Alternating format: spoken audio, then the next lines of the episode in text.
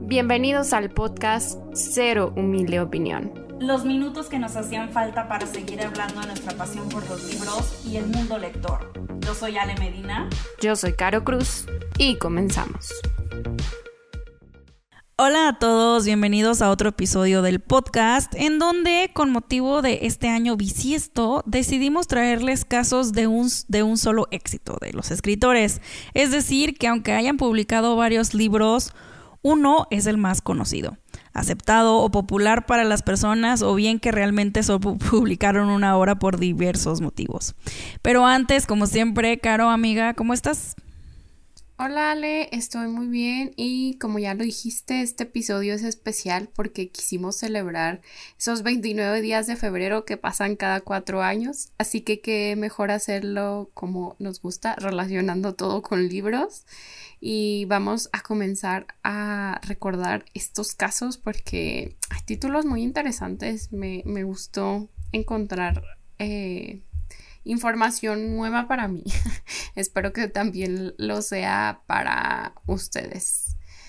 El primero que vamos a mencionar es de autores que tienen más libros, pero conocido o muy popular, solo uno.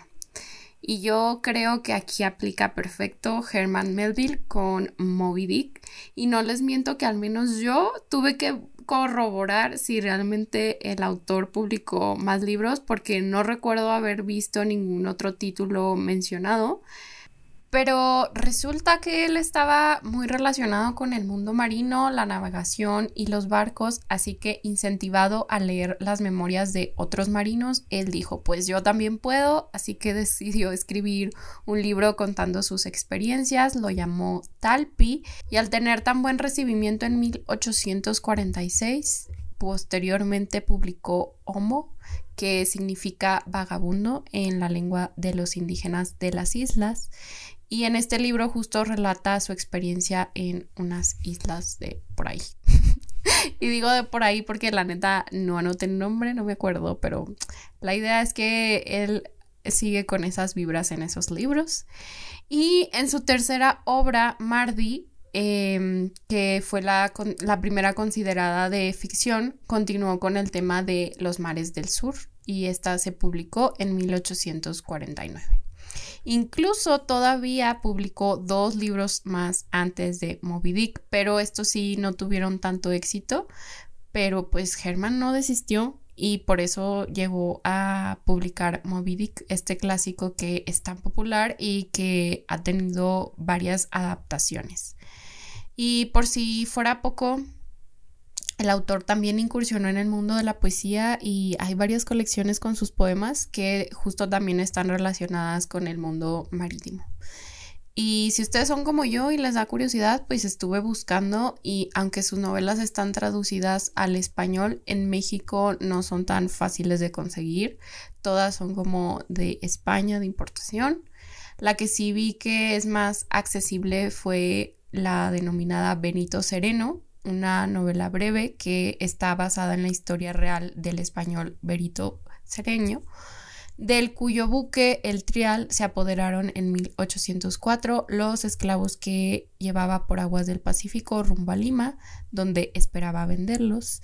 Y este libro está publicado por Océano, por si quieren conocer más de este autor.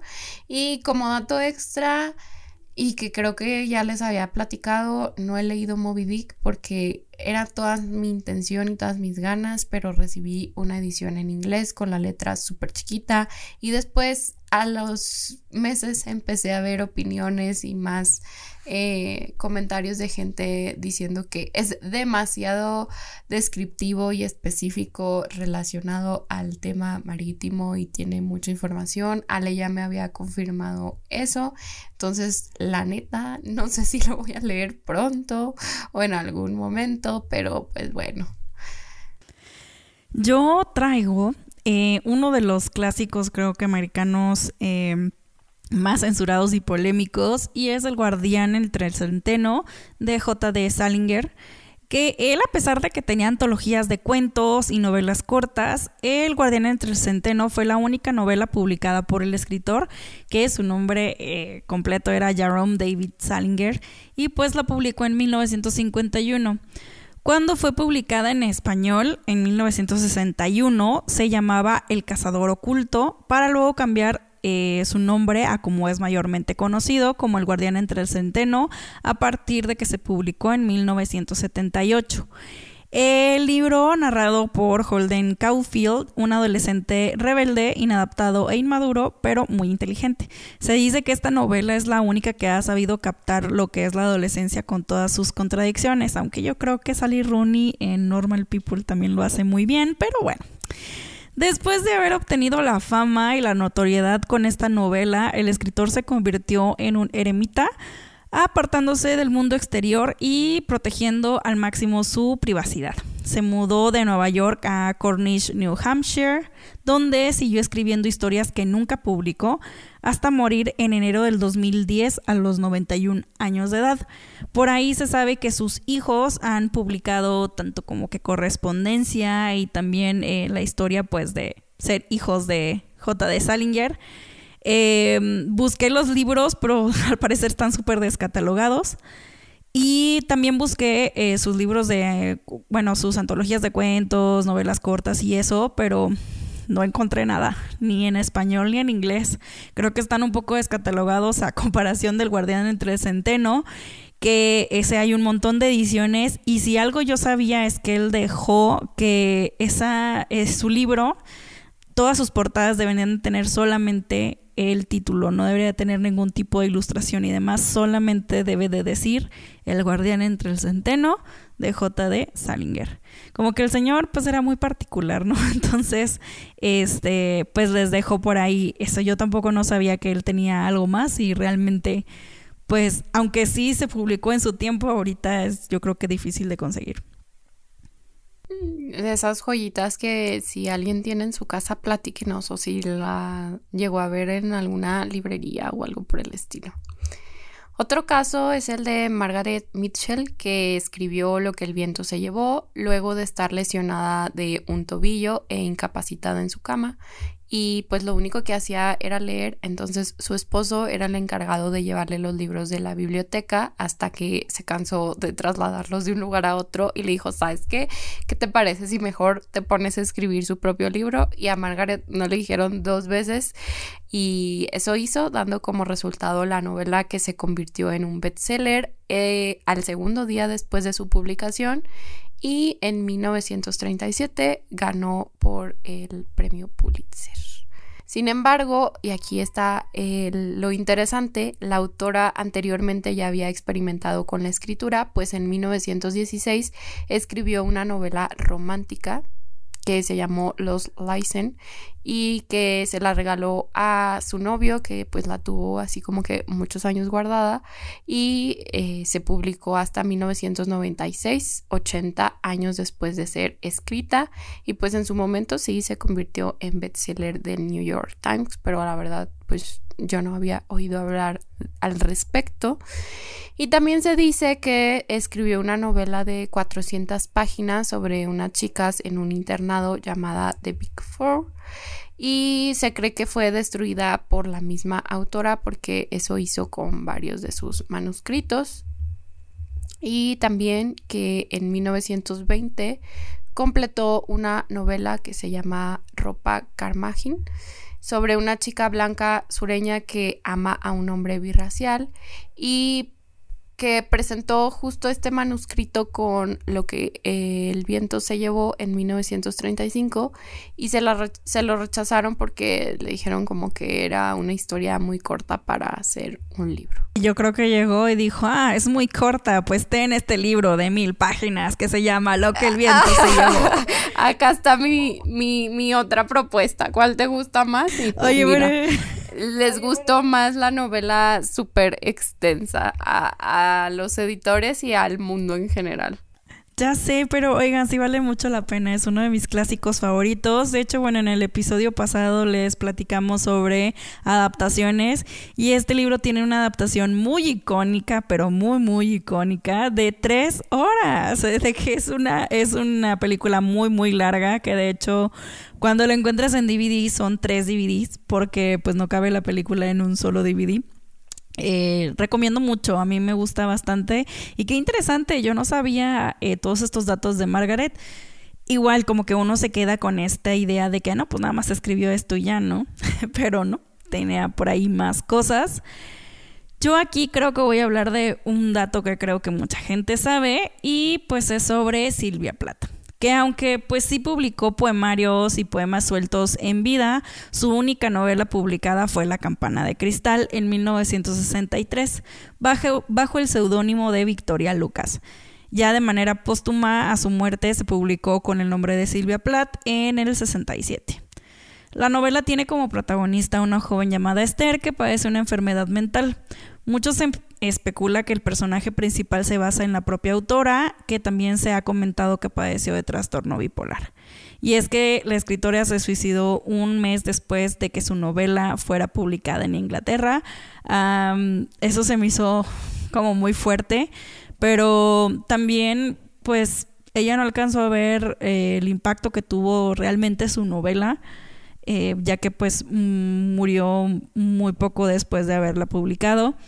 Y pues de sus poemas, pues es muy eh, icónico Ariel, que es también una, eh, pues sí, como una recopilación de sus poemas, ah, una antología por ahí. Se sabe que también se ha publicado su correspondencia y parte de sus diarios porque eh, el esposo, uno de los esposos que tuvo, le quemó una parte de sus diarios porque pues hablaba pestes de él, entonces dijo, la gente no puede saber que fui eh, una mala persona, entonces voy a quemar todo esto, ¿no? Entonces también igual parte de su correspondencia fue por ahí eh, afectada, pero principalmente sus diarios, pero se han publicado los que se tienen. Entonces, pues aunque no son como obras literarias, pues también es parte como de escritura de, de ella. Pero pues sí, dejo aquí la campana de cristal de Silvia Plath. Qué, qué historia tan fuerte y tan dura de leer. Eh, a mí me tocó leer eh, un par de sus poemas en inglés y, o sea, fue de estos primeros acercamientos como a la poesía y así. Me gustaría retomarlo en algún momento porque aparte el idioma siento que era un poco barrera para mí en ese momento, pero sí es una figura bastante icónica en las letras y la historia que hay detrás de todo es como muy fuerte y muy triste y te hace ver con otra imagen su creación literaria. Pero pues ahora sí vamos a hablar de autores que sí publicaron un solo libro y que fue todo un éxito. Eh, yo voy a hablarles de Criadas y Señoras de Catherine Stockett, en inglés de Help, que fue publicado en 2009. Y en esta primera novela, pues habla de las criadas afroamericanas que trabajaban para las amas de casa blancas en Mississippi durante los años 60. Y aunque la autora sigue viva, pues han pasado 15 años y no hay noticias de ningún otro libro.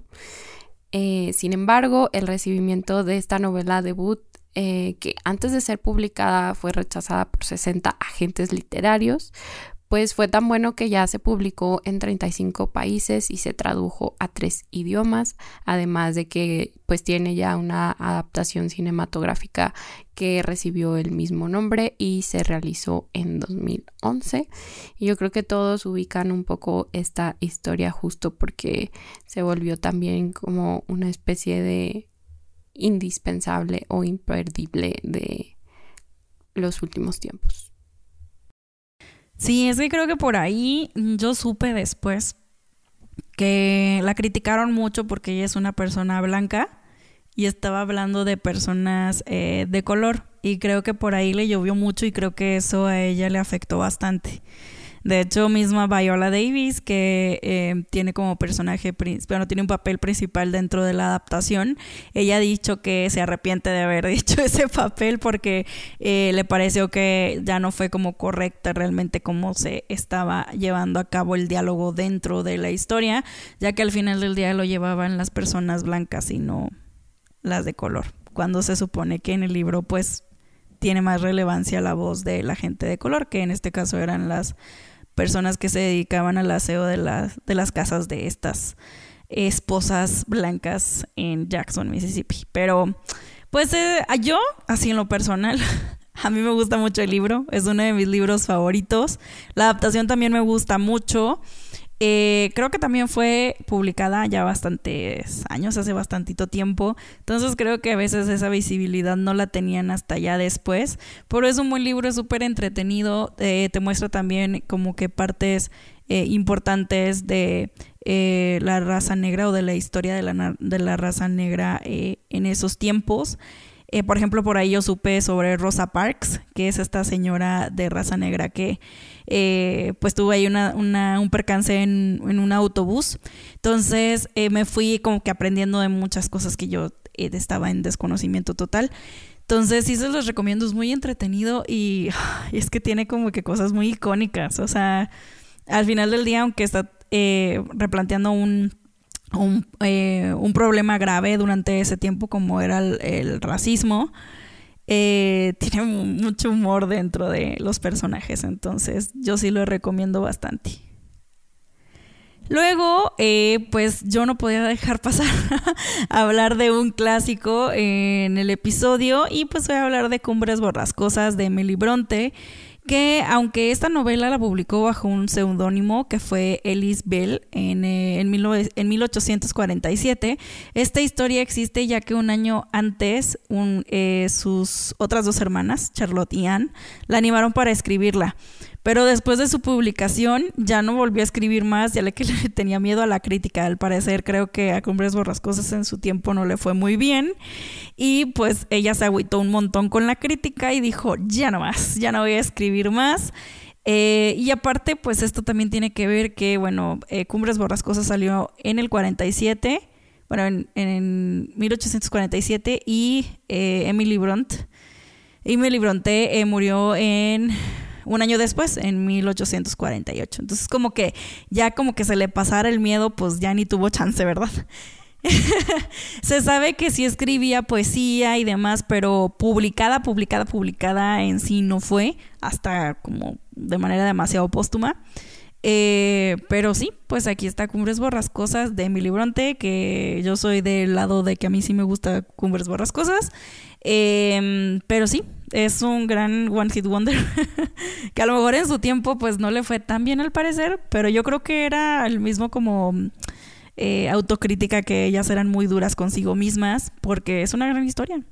¿Quién lo diría, no? De que el libro que iba a perdurar tantísimos años en su momento no fue tan bien recibido y ya no le dio chance de, de hacer más o producir.